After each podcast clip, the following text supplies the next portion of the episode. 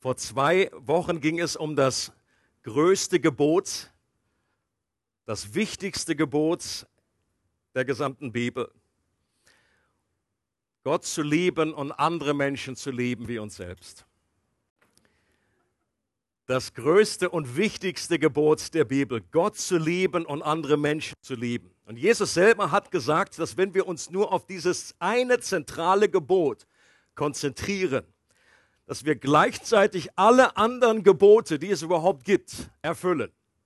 Ihr kennt ja das äh, Märchen von dem tapferen Schneiderlein, heißt es, glaube ich, äh, sieben auf einen Streich. Und das ist nicht nur sieben auf einen Streich, sondern das sind Tausende auf einen Streich. Alle Gebote erfüllen wir dadurch, indem wir uns einfach um dieses eine Gebot, dieses Doppelgebot kümmern. Gott zu lieben und andere Menschen.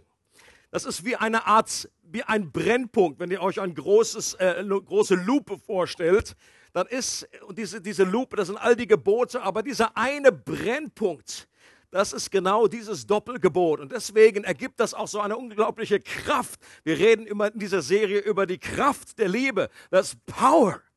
Mal als kleines Kind noch mit dieser Lupe gespielt hat, da weiß man, was da für eine Power dahinter steckt. Besonders haben das die Ameisen erfahren.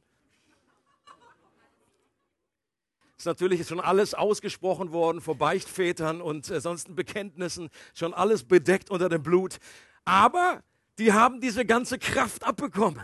Und so aus in diesem Liebesgebot steckt eine unglaubliche Kraft, die stärker ist als alle Wasserstoffbomben, als alle Atombomben, als all das, was hier möglich ist, an überhaupt an Kraft in dieser Welt.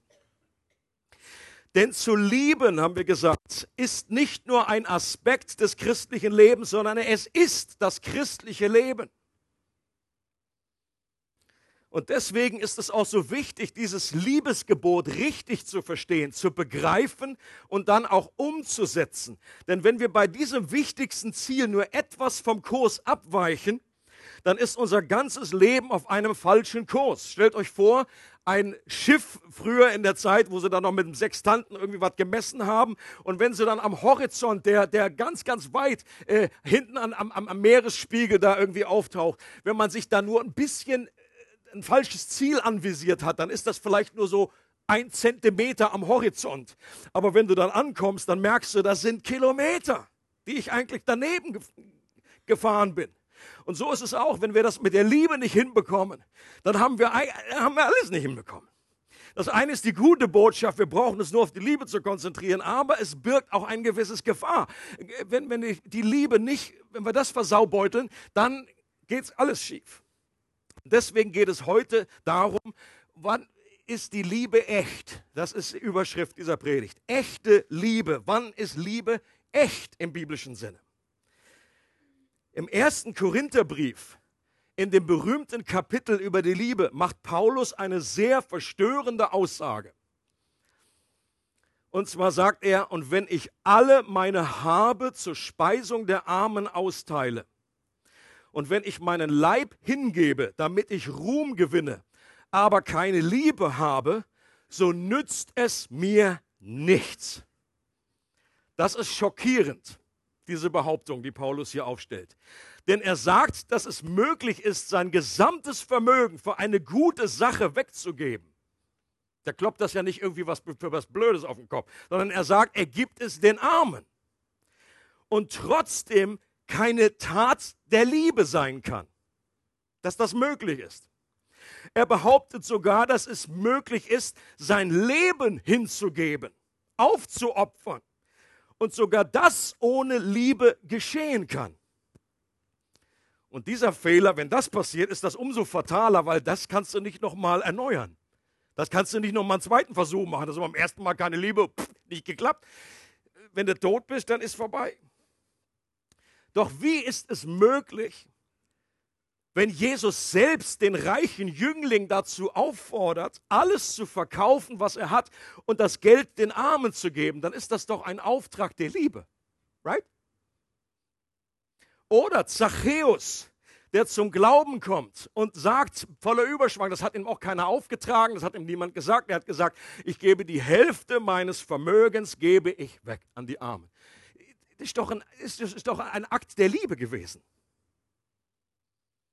Oder wie passt es zusammen mit der Aussage, die Jesus selber getroffen hat, wenn er sagt, es gibt keine größere Liebe, als wenn einer sein Leben für seine Freunde hingibt.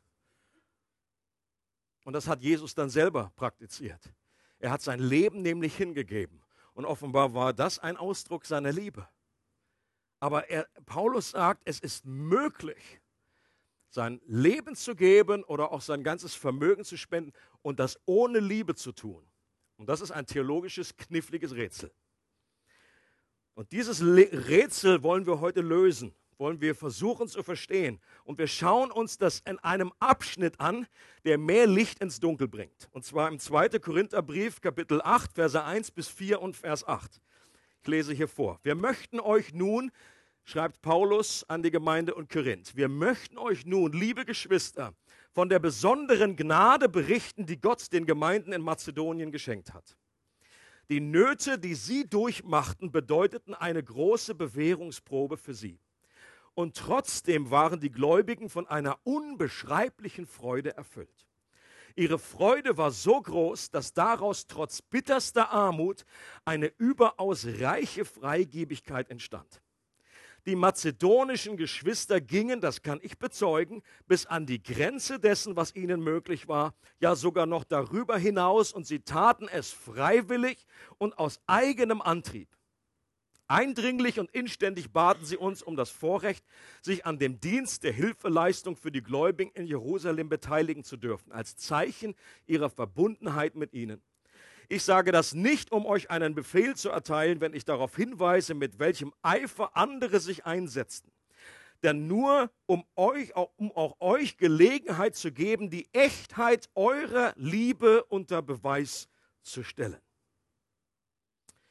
Also, diese Schriftstelle, da geht es genauso auch wie Paulus in dem ersten Korintherbrief da äh, zwei Beispiele bringt, um das Thema der Großzügigkeit. Und Paulus stellt die Christen aus Mazedonien als ein Vorbild echter Liebe hin. Habt ihr das gesehen in Vers 8? Da heißt es, das ist, das ist Liebe, was die Mazedonier gemacht haben. Und ich möchte, dass ihr die zum Vorbild nehmt, um auch eure Liebe zu prüfen.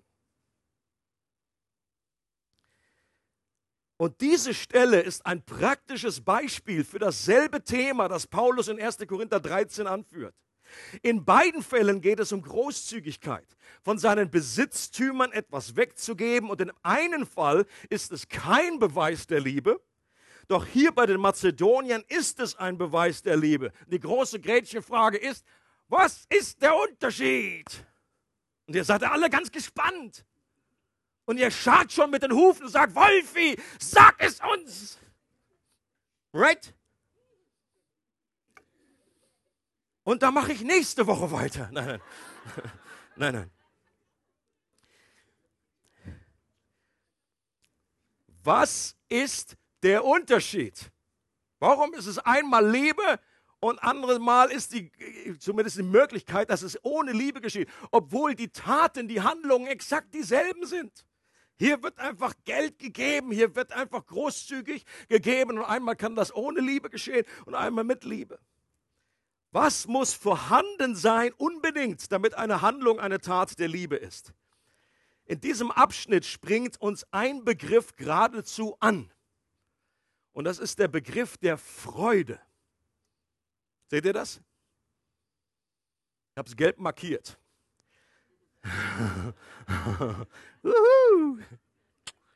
Pleasure. Trotz schwieriger Lebensumstände, die hatten sie ja, waren diese Christen erfüllt von einer unbeschreiblichen Freude. Nicht nur einfach von der Freude, von einer unbeschreiblichen Freude. Und diese Freude war nicht menschlichen Ursprungs. Es steht hier direkt oben, sagt Paulus, das war eine besondere Gnade, die von Gott kam und die er ihnen geschenkt hat.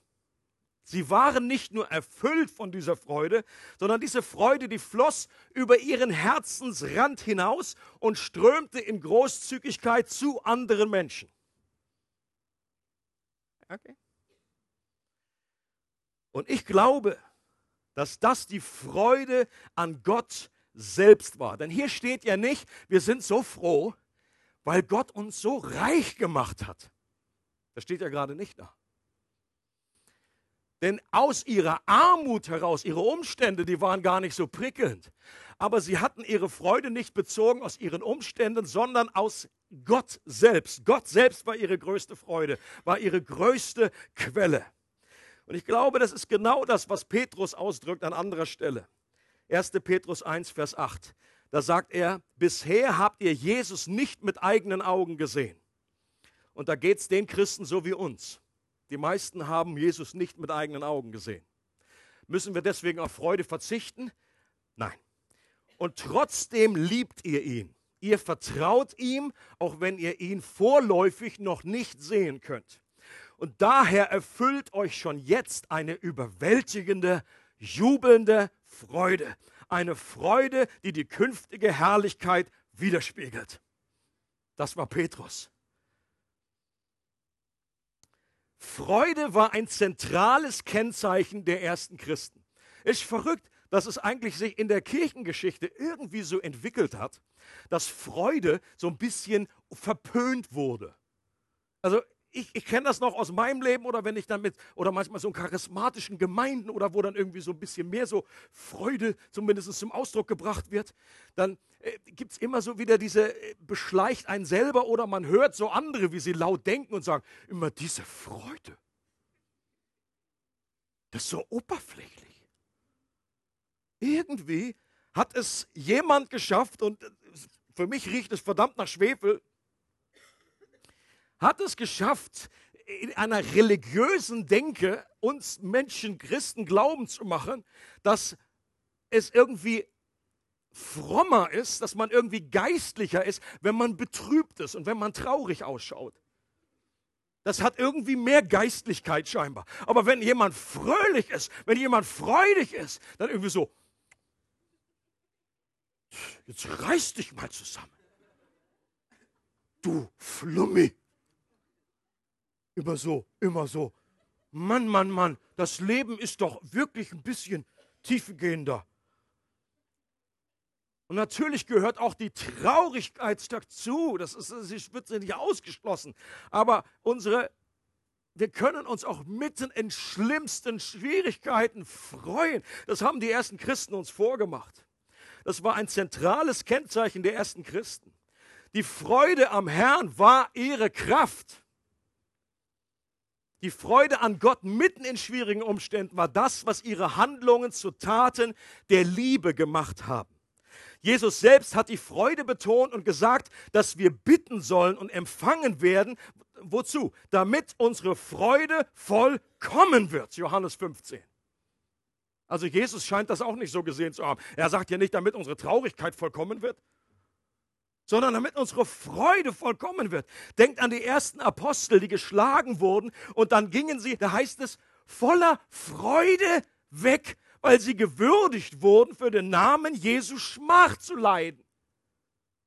Diese Stelle, wenn man die sich auf der Zunge zergehen lässt, die sind entweder völlig bescheuert oder verliebt. Und letzteres ist der Fall. Die sind, wurden geschlagen, die hatten Schmerzen und sie hüpfen nach Hause und freuen sich. Danke Gott, dass wir für deinen Namen leiden durften. Hallo? Oder warum erinnert Paulus die Christen mitten aus dem Gefängnis, sich alle Zeit zu freuen? Weil er weiß, dass Liebe ohne Freude nicht möglich ist. Und deswegen hätte er auch sagen können, liebt einander. Und er hat es einfach anders verpackt und hat gesagt, freut euch im Herrn alle Zeit. Weil er wusste, was dran da rausfließt, wenn wir uns in Gott freuen, was dann rausfließt, ist Liebe. Was zu Gott fließt, ist dann echte Liebe. Denn Liebe ohne Freude ist nicht möglich. Damit eine Handlung eine Tat der Liebe ist, muss Gott die Quelle unserer Freude sein. Und deswegen der erste Teil von einer Beschreibung, einer Definition, was Liebe ist, habe ich geklaut von Papst Piper. Liebe ist das Überfließen unserer Freude an Gott. Liebe ist das Überfließen unserer Freude an Gott. Und genau das ist die Aussage von diesem Vers, den wir vorhin hatten aus dem zweiten Korintherbrief. Die waren so erfüllt, Gott hatte die beschenkt mit einer Gnade. Die waren so happy in Gott, dass das übergeströmt ist in eine Liebe zu anderen Menschen. Und es ist möglich, seinen Besitz zu verschenken, ohne dass dieser Impuls aus der Freude an Gott kommt. Stimmt ihr mir zu? Es ist möglich, seinen Besitz zu verschenken, ohne dass dieser Impuls aus der Freude an Gott kommt. Der Impuls könnte reine Pflichterfüllung sein, auch bei einem Christen. Wir sagen, oh ja, da habe ich wieder was gehört, da sollen wir unsere Kohle verschenken, jetzt mache ich halt mit. Pflichterfüllung. Oder das Recht einfach zu tun um des Rechtes willen. Das ist einfach das Richtige, so das Gutmenschentum oder vielleicht auch als Ausdruck einer Gesetzlichkeit, um sich dadurch Liebe und Gunst von Gott zu erkaufen. Das wäre die falsche Motivation. In dem Fall ist es keine Liebe. Wenn ein Mensch Gott gar nicht kennt, dann kann Gott selber auch nicht die Quelle seiner Freude sein, sondern der Mensch selbst wird zur Quelle. Und das führt dann allerdings auch dazu, dass nicht Gott dafür die Ehre gegeben wird, sondern dem Menschen selbst. Und deshalb formuliert auch Paulus, vielleicht können wir diese nächste Stelle noch, da heißt es, und wenn ich all meine Habe zur Speisung der Armen ausstelle, austeile, und wenn ich meinen Leib hingebe, damit ich Ruhm gewinne, glaube, das ist wichtig, dieser Abschnitt. Manche Bibeln übersetzen hier, damit ich ver äh, verbrannt werde. Das ist eine andere Lesart, äh, die ist auch überhaupt nicht ähnlich, aber egal. Ich glaube, das ist hier die, die, die, die eher trifft damit ich Ruhm gewinne. Das ist also etwas, wenn du nicht einsteigst in diesen Strom der Liebe, der von Gott kommt, nicht in Gott deine größte Freude hast, wenn du Gott gar nicht kennst, dann bist du selber die Quelle deiner Freude. Und dann gibst du vielleicht auch, es gibt ja genügend Menschen, Tim Cook habe ich neulich erst gelesen, Apple äh, CEO, will jetzt auch seine Mille, Millionen verschenken. Und ich möchte überhaupt nicht bestreiten, dass das nicht auch etwas Gutes tut. Natürlich da, wo er Wohltätigkeitsdinge, äh, wo, wo er Millionen verschenkt, das ist natürlich etwas Gutes per se. Aber es ist nicht unbedingt die biblische Liebe. Warum? Weil es nicht gespeist wird aus der Freude an Gott. Und weil ein Tim Cook gar nicht anders kann, als dass ihm dafür die Ehre gegeben wird, wenn er nicht an Gott glaubt.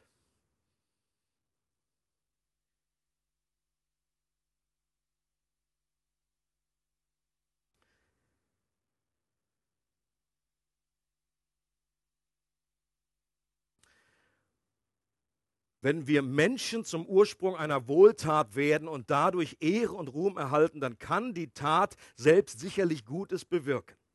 Es ist aber keine Liebe mehr im biblischen Sinn.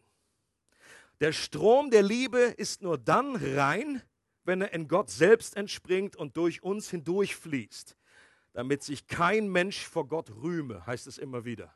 Das ist also, wenn es echte Liebe ist, dann muss das ausgeschlossen werden, dass wir uns selber rühmen können. Das ist immer der Pulsschlag in dem ganzen Neuen Testament, damit keiner vor, vor, vor Gott rühmen kann, damit wir nicht damit angeben können. Guck mal, was ich alles Tolles geleistet habe. Was habt ihr, das ihr nicht empfangen habt, schreibt Paulus an, andere, an, an einer anderen Stelle. Gott ist die Quelle der Freude und wenn wir diese Gnade empfangen, dann fließt sie über in liebevolle Taten. Die Freude ist aber nicht nur die Quelle, das war der erste Punkt, sondern sie ist auch die Motivation unserer Liebe. Und das gehört unbedingt zusammen. Die Freude, die Liebe muss ihre, ihre Quelle in Gott finden, in der Freude, aber sie ist auch die Motivation für die Liebe. Und das erkennen wir daran an diesem Abschnitt, dass diese mazedonischen Christen, die Paulus hier als Vorbild hinhält, die haben ihn angebettelt, die haben ihn gebeten und gesagt, bitte können wir noch dir einen Beitrag geben und nicht nur so einen kleinen Batzen, sondern können wir Großzügigkeit äh, äh, umsetzen. Bitte, lass uns uns beteiligen an dir. Das ist ein interessanter Arzt der, der Liebe, die sich, jetzt, die sich hier ausdrückt. Die der Paulus hat nicht irgendwie gesagt, großen, großen Spendenaufruf gesagt, komm, jetzt macht mal Hände her. Jetzt zeigt mal eure Liebe. Es geht genau andersrum. Die haben ihn angefleht. Und wie ist sowas zu erklären? Das ist fast genauso dramatisch wie die, die, die geschlagen wurden und nach Hause hüpfen. Das ist genauso Banane. Wer gibt denn da freiwillig?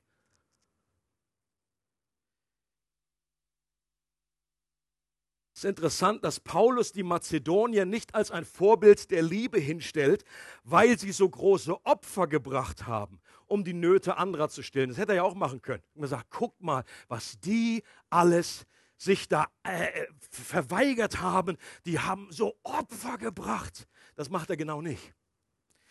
Er betont vielmehr, dass auch wenn es sie viel gekostet hat, sie es liebten, das zu tun, dass sie es freiwillig taten, aus eigenem Antrieb wollten.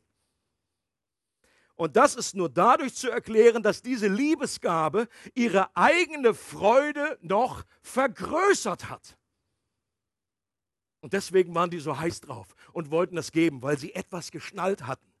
Auch schon aus anderer Erfahrung, wenn wir etwas geben, dann habe ich nicht nur weniger Kohle, das stimmt einerseits, aber ich bin auf jeden Fall der Beschenkte. Ich werde dadurch gesegnet. Meine Freude wird größer wenn ich etwas weitergebe für die eine gute Sache. Wenn ich diese Liebe durch mich durchfließen lasse, wird meine eigene Freude größer. Diese Christen waren echte Freudenjunkies. Das ist die einzige Abhängigkeit, die biblisch erlaubt ist. Wir dürfen Freudenjunkies sein. Wir dürfen eine Abhängigkeit haben, ein, ein wir süchtig sein nach Freude. Das ist absolut erlaubt, weil je mehr Freude wir tanken, umso liebevoller werden wir. Die haben von diesem Stoff gar nicht genug bekommen. Sie hatten die biblische Botschaft nämlich verinnerlicht, dass es glücklicher macht zu geben als zu nehmen. Auf die Stelle kommen wir gleich noch. Die haben geschnallt, dass sich die Freude, die sie schon hatten, noch vermehrt, wenn sie sie an andere weitergeben. Vermehrt eben nicht nur bei den anderen, das ist sowieso klar, aber eben auch bei sich selbst. Und die geniale Botschaft ist, und ich freue mich und deswegen ist das immer wieder mein, eine meiner zentralen Messages, die ich habe, weil ich merke, wie die Christenheit an diesem Punkt irgendwie noch Scheuklappen vor den Augen hat. Und so werde ich nicht müde, das zu betonen, dass wir uns diese Motivation, unsere eigene Freude zu vergrößern, nicht verkneifen müssen, weil sie ja scheinbar fleischlich oder egoistisch ist, sondern im Gegenteil, das bewusste Streben nach vermehrter Freude gehört zur echten biblischen Liebe unbedingt dazu. Hallo? Auch in christlichen Kreisen stirbt die Ansicht kaum aus, dass dieses Streben nach vermehrter Freude irgendwie nicht zur Liebe passt. Das klingt für manche christliche Ohren klingt das irgendwie krumm. Und ich hoffe, dass es hier wenige sind, bei denen es noch krumm klingt und dass der am Ende der Message vielleicht es nicht mehr krumm klingt. Eine typische Aussage, die man an einem christlichen Buch findet, folgendermaßen. Für den Christen ist das Glück niemals ein anzustrebendes Ziel. Es ist immer die unerwartete Überraschung in einem Leben des Dienstes. Meine Antwort darauf ist, äh. Wenn ihr jetzt aufgepasst habt vorher, solltet ihr spätestens bei diesem Punkt den Buzzer drücken und sagen, das stimmt nicht. Freude darf schon irgendwie als Nebenprodukt abfallen. So weit gehen die meisten Christen schon. Nach dem Motto, okay, nur, oh, wenn du wenn du dich da dabei noch freust, ist, ist okay. Ist keine Sünde. Aber das direkt als Motiv zu haben, als Motivation, da denken die meisten Christen sogar, oh, das, das, das, passt nicht. Das ist nicht gut, das ist bäh. Es wird oft davon ausgegangen, dass die Liebe absolut selbstlos ist. Da auch schon gehört, ich habe schon Lieder gesungen, da steht immer Selfless Love, selfless. Und ich jedes Mal so, ah, das stimmt nicht. Die absolute Selbstlosigkeit findest du in der Bibel nicht. Ist kein biblisches Ideal. Aber dem einen oder anderen kommt vielleicht gerade eine Bibelstelle in den Sinn. Deswegen möchte ich sie aufgreifen. 1. Korinther 13 heißt es, die Liebe sucht nicht das ihre. Das scheint doch eher jetzt für das andere zu sprechen. Die sucht nicht das ihre. Aber gleichzeitig sagt Paulus, dass wenn wir Geld oder unser Leben opfern und wenn die Liebe fehlt, dann nützt es uns nichts. Das bedeutet doch im Umkehrschluss, dass wenn diese Taten durch echte Liebe geschehen, uns es sehr wohl etwas nutzt und etwas bringt. Right? Die Liebe sucht nicht das ihre, bedeutet, dass die Liebe und Selbstsucht nicht zusammenpassen. Liebe und Selbstsucht, Egoismus passen, gehören nicht zusammen. Aber der Egoismus sucht das eigene Glück auf Kosten anderer. Aber echte Liebe sucht das eigene Glück im Glück des anderen. Echte Liebe ist zwar auf andere ausgerichtet, ist aber trotzdem nicht frei von Eigeninteresse, weil Eigeninteresse nicht dasselbe ist wie Selbstsucht. Ist das klar? Einige winken schon innerlich ab und sagen, Wolfi, we know. Aber Leute, ich glaube, das ist wichtig. Es ist wichtig zu verstehen, weil das, was uns in der Tiefe, welche Motive, welche, welche Wahrheiten wir glauben, das hat Auswirkungen auf die Art und Weise, wie wir dann automatisch reagieren in unserem Alltag. Selbstsucht ist nicht dasselbe wie Eigeninteresse und deswegen absolute Selbstlosigkeit ist kein biblisches Konzept. Aber dass wir mehr und mehr frei werden von Selbstsucht und Selbstzentriertheit, sehr wohl. Dafür ist Jesus gekommen, um uns zu befreien von diesem Zentrier, um, uns nur um uns selber drehen und unser Glück auf Kosten anderer zu finden. Jonathan Edwards bringt das sehr gut auf den Punkt, diese, diese Wahrheit. Er sagt, im gewissen Sinne strebt der gütigste, großzügigste Mensch der Welt nach seinem eigenen Glück indem er anderen Gutes tut, weil er sein eigenes Glück in das Wohl der anderen hineingelegt hat. Sein Geist ist weit genug, um diese anderen in sich aufzunehmen. Wenn sie glücklich sind, fühlt er es. Er nimmt Anteil an ihnen und erfreut sich an ihrem Glück.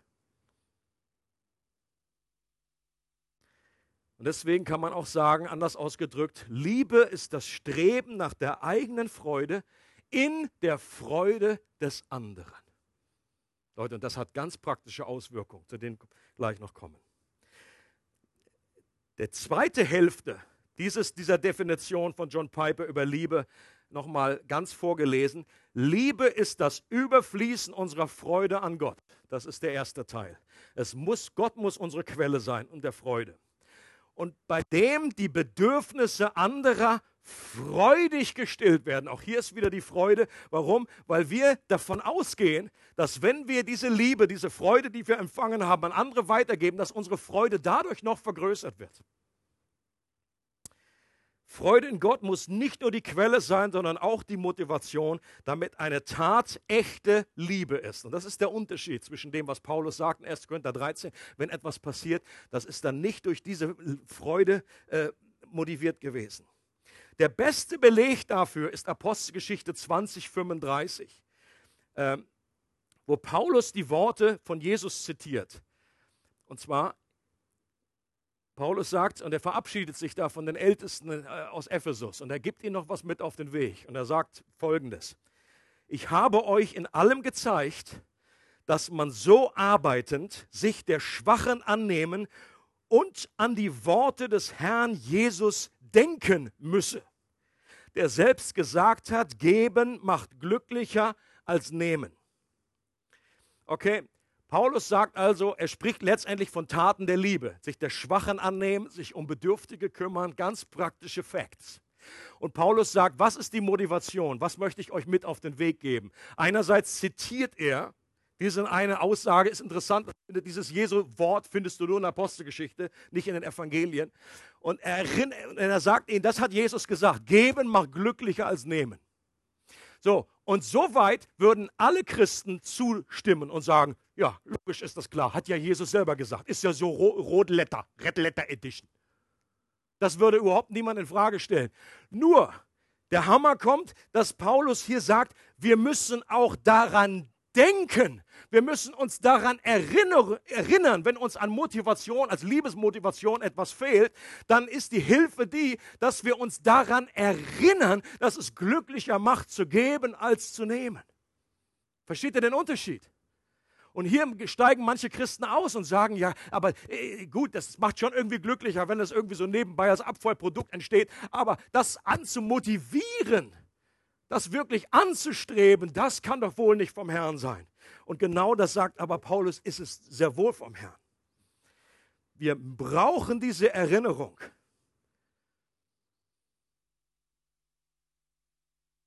Ansonsten hat Paulus hier den, den, den denkbar schlechtesten Tipp. Wenn das nicht möglich oder wenn das nicht erlaubt wäre, dann hätte er nicht gesagt, ihr müsst euch daran ständig erinnern. Und da spricht er genau ihre Motivation an. Wenn wir etwas freudig tun und es letztendlich dadurch ein Ausdruck der Liebe ist, dann bleibt kein Raum mehr für eigenes Rühmen, dass wir uns irgendwie innerlich aufplustern und sagen, guck mal, wie toll wir sind. Wenn wir etwas aus Freude tun, bleibt kein Raum mehr für Rühmen. Und die echte Freude kappt die Wurzel von Prahlerei und von Selbstmitleid. Dass wir uns etwas, dass wir uns prahlen irgendwie äh, oder in Selbstmitleid versinken, ist letztendlich zurückzuführen auf eine einzige Wurzel. Es ist der Stolz in unserem Herzen. Und wenn wir etwas aus Freude tun, wird diese Wurzel abgeschnitten. Right? Nämlich der Stolz, wenn er etwas positiv, wenn er etwas gut gemacht hat, dann ist er ein prahlerischer Stolz, dann ist es Hochmut. Aber der frustrierte Stolz ist Selbstmitleid. Und jetzt einige Beispiele, bei denen wir das auch erleben. Und dass die, die meisten Christen, die, die, die praktizieren das sowieso schon, ohne das zu wissen. Oder auch nicht, selbst nicht Christen. Wenn du zum Beispiel eingeladen wirst und jemand zum Schluss die Visitenkarte rausholt und sagt, du, ich übernehme das. Ich bezahle das. Äh, die Visakarte. Ja, in Deutschland kann man auch mit der Visitenkarte bezahlen. Seit der neuen Umrechnung äh, ist das äh, eh egal. Die Schweizer bezahlen einfach mit Visitenkarte. Natürlich, die Visakarte oder Master oder was auch immer. Wenn jemand sagt, ich übernehme das und du dich bedankst, sagst du vielen Dank. Was ist in vielen Fällen die Antwort von der Person? Bitte? Schon okay? Ja, ja gut, das ähm, ja, die Engländer würden sagen, it's my pleasure. Das ist mein Vergnügen. Und warum, habt ihr schon mal überlegt, warum sagt man das in dem Moment? Man sagt es genau um, bitte? Ja, also mein, mein Vergnügen ist die, ist die Freude ist meinerseits. Wenn, und die Person sagt das, um im Grunde wie abzuwinken, dass man erst gar nicht in diese Position eines Stolzes, eines, eines äh, Wohltäters jetzt kommt, so nach dem Motto, ja, dass man sich innerlich erhebt und sagt, ja, weißt du, ich habe ja auch ein bisschen mehr. Äh? Hab ja auch länger studiert als du. Ne? Das zahlt sich irgendwann aus. Und jetzt ist es mein Vergnügen. Ich gebe gerne so einer armen Wurst wie du.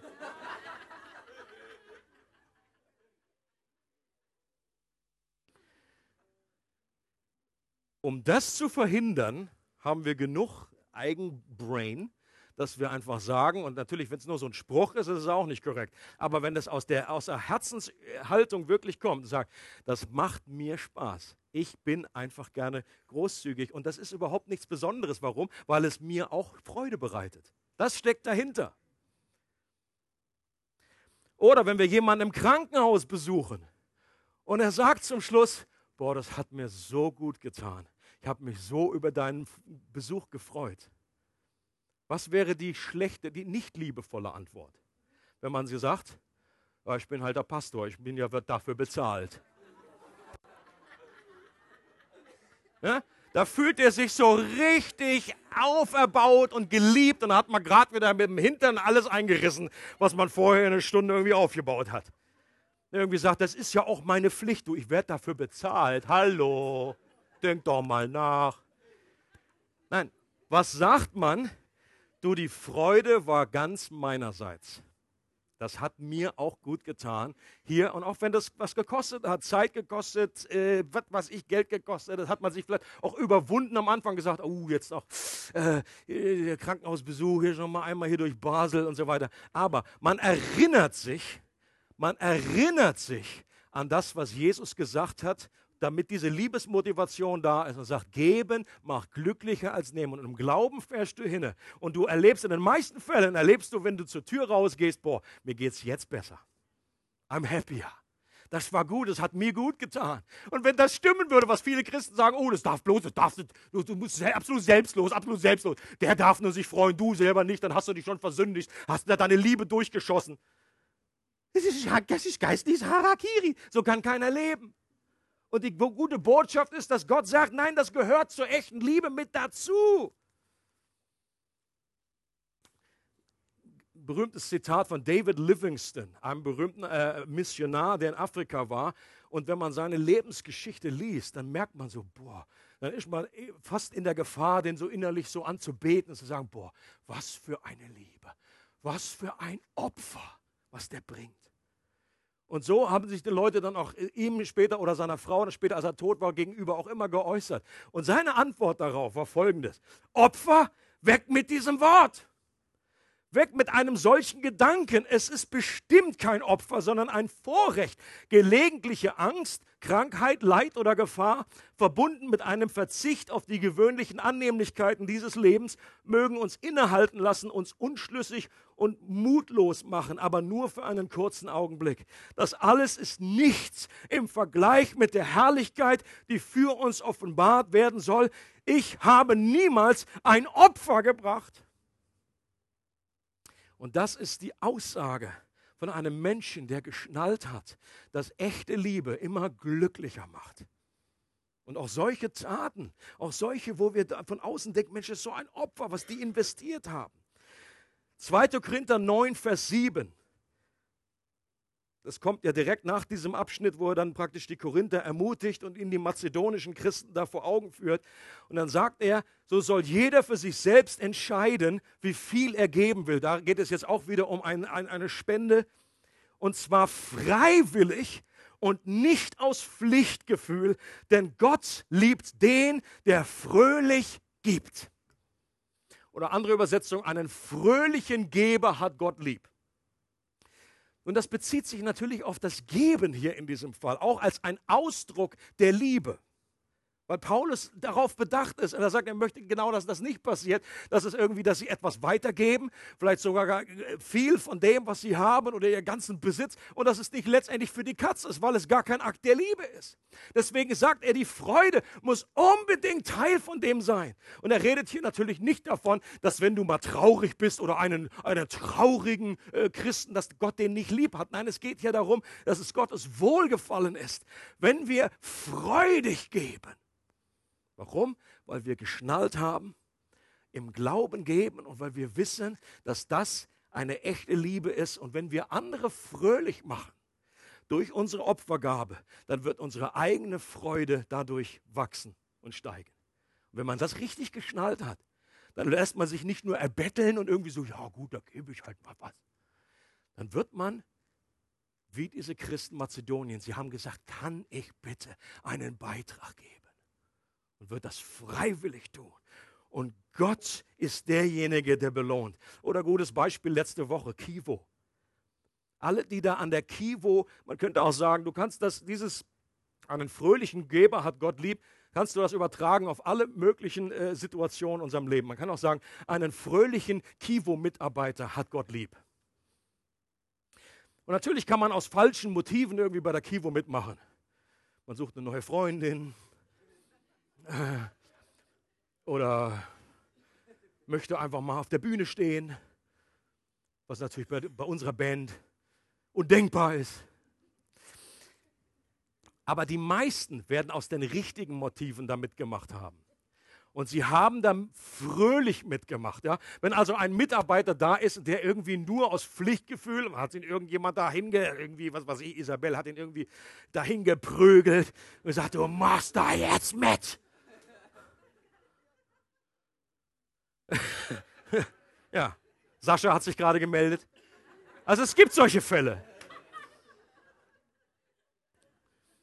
Und wenn der da die ganze Woche nur wie ein Schluck Wasser in der Kurve hängt, ja, als hätte er die ganze, ganze Nacht auf einer Zitrone gelutscht.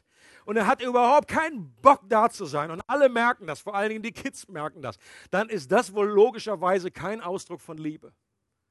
Aber er macht vielleicht dasselbe, wie andere auch machen. Inhaltlich, ja, ich mache halt mit. Mach die Bewegung mit. Nummer eins, Nummer eins. Es wird erst zu echter Liebe, wenn echte Freude dabei ist. Wenn nämlich Gott die Freude ist, die Quelle der Freude. Und grundsätzlich ist das eine, eine, eine wir sind einfach dankbar Gott gegenüber und wir möchten, dass diese Freude weiterfließt, auch zu den Kids.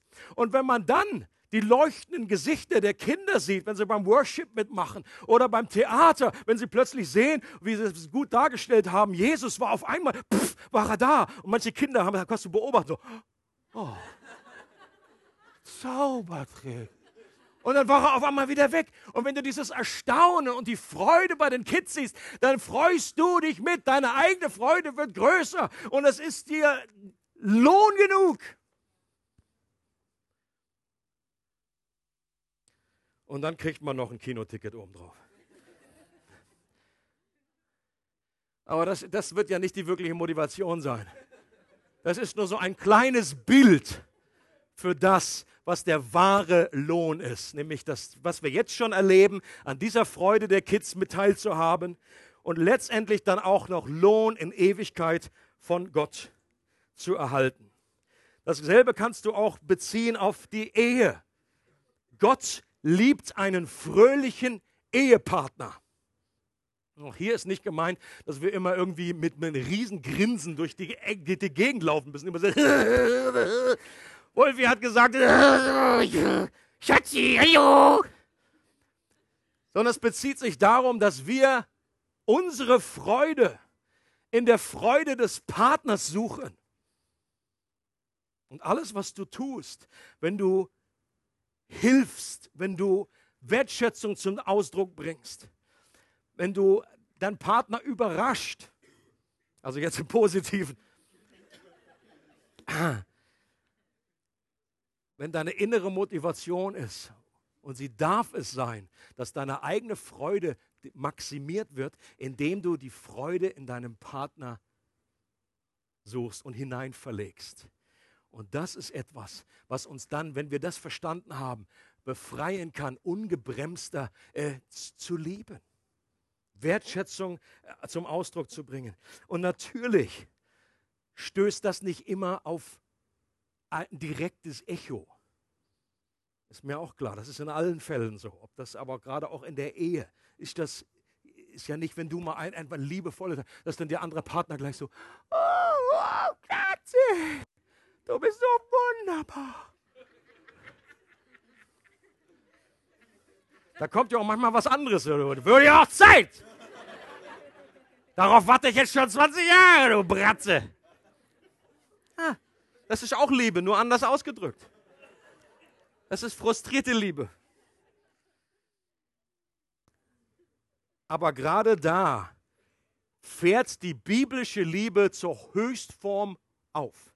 Denn die biblische Liebe ist nicht in erster Linie abhängig von der Reaktion des Partners, des, des Nächsten, des anderen. Und deswegen kann Jesus auch sagen, wenn ihr liebt, die euch lieben, Matthäus 5, welchen Lohn habt ihr dann? Seht ihr das Wort? Auch hier ist Lohn wieder drin. Es ist Eigennutz, äh, ohne Eigeninteresse von wegen. Wir tun etwas, weil wir Lohn bekommen. Und wenn ihr liebt, die euch lieben, welchen Lohn habt ihr? Jesus sagt, das, das, das kann jeder, das ist nichts Besonderes.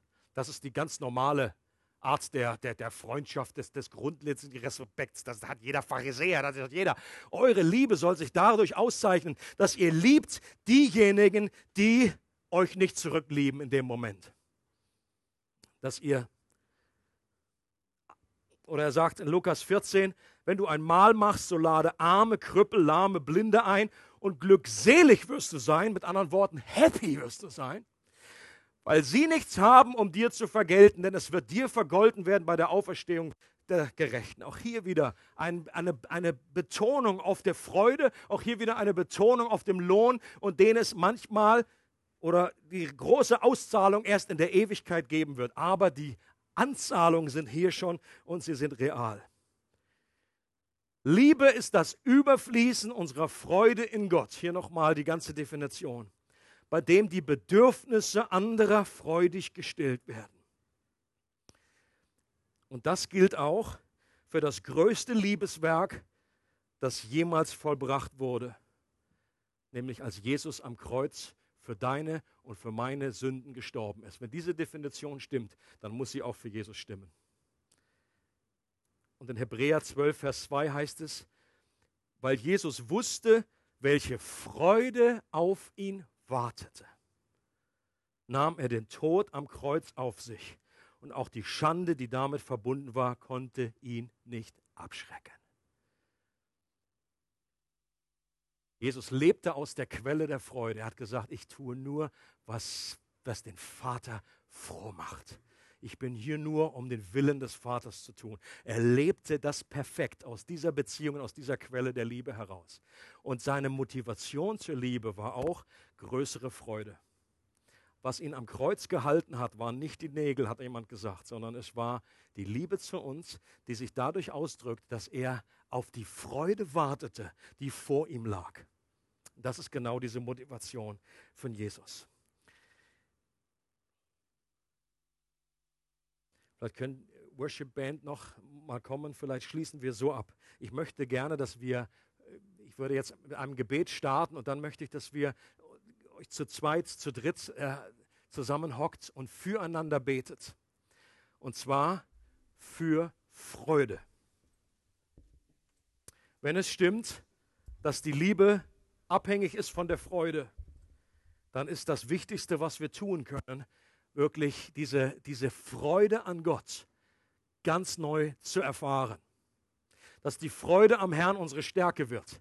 Vielleicht für jemanden, der hier ist und gar nicht an diesen Gott glaubt, diese Freude noch nie so erfahren hat, dann wäre das der Moment, wo du es zum ersten Mal vielleicht erlebst. Ich weiß noch, als ich damals zum, zum, zum, äh, zum Glauben kam, ich war über Wochen und Monate, lief ich wirklich mit einem Dauergrinsen durch die Gegend, weil ich eine Freude hatte, die nicht erklärbar war.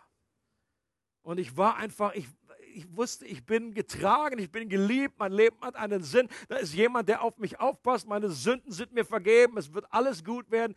Und ich war einfach happy. Und das heißt nicht, dass das immer so bleibt auf diesem Level, auf diesem Niveau. Und da gibt es auch Momente, wo uns die Freude total abhanden kommt. dann merken wir das auch, wie sich das auswirkt auf unsere eben Nicht-Liebesfähigkeit. Da werden wir grumpy und da werden wir einfach und in dem Fall brauchst du nur zurückzuschauen und sagen, könnte es sein, dass mir etwas Freude fehlt? Und in den meisten 99 Prozent der Fälle wird die Antwort ja sein. Und dann ist es wichtig, zu Gott zu kommen und ganz neu zu sagen. Deswegen ist es auch nicht, äh, ist es nicht nebensächlich, dass wir christliche Genießer werden, dass wir Gott genießen. Denn die Freude an Gott ist uns nicht nur erlaubt, sondern geboten. Das ist wichtig. Sonst können wir ein Leben der Liebe eben nicht führen. Ähm, und dass wir dann füreinander beten. Psalm 51 sagt David, lass mich wieder Freude erleben, wenn du mich rettest. Hilf mir, indem du mich bereit machst, dir gerne zu gehorchen. Auch hier betet er darum, dass die Freude seiner Errettung, der Vergangenen oder auch der, die noch kommen, wiederherstellt. Und das können wir auch füreinander beten und sagen, Gott, segne Kersten, gib ihr, mach ihren Freudentank richtig voll heute und die Woche und dass wir auch selber lernen, wie, was sind unsere Zugänge, wie empfangen wir Freude von Gott. Das ist ein längeres Projekt. Okay?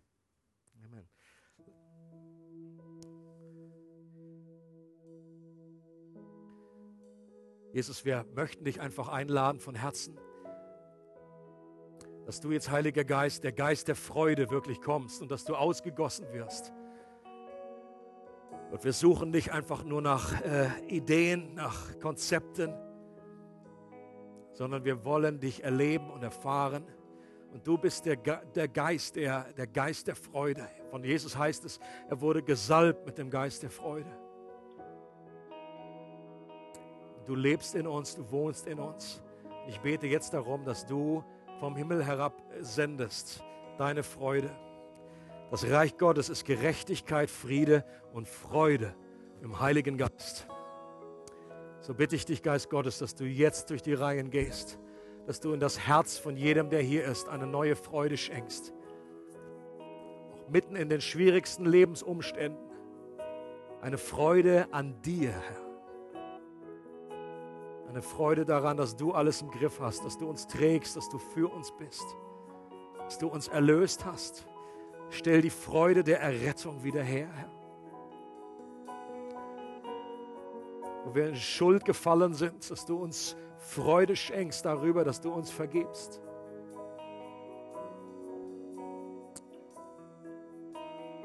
Komm, Heiliger Geist, gieß deine Freude aus.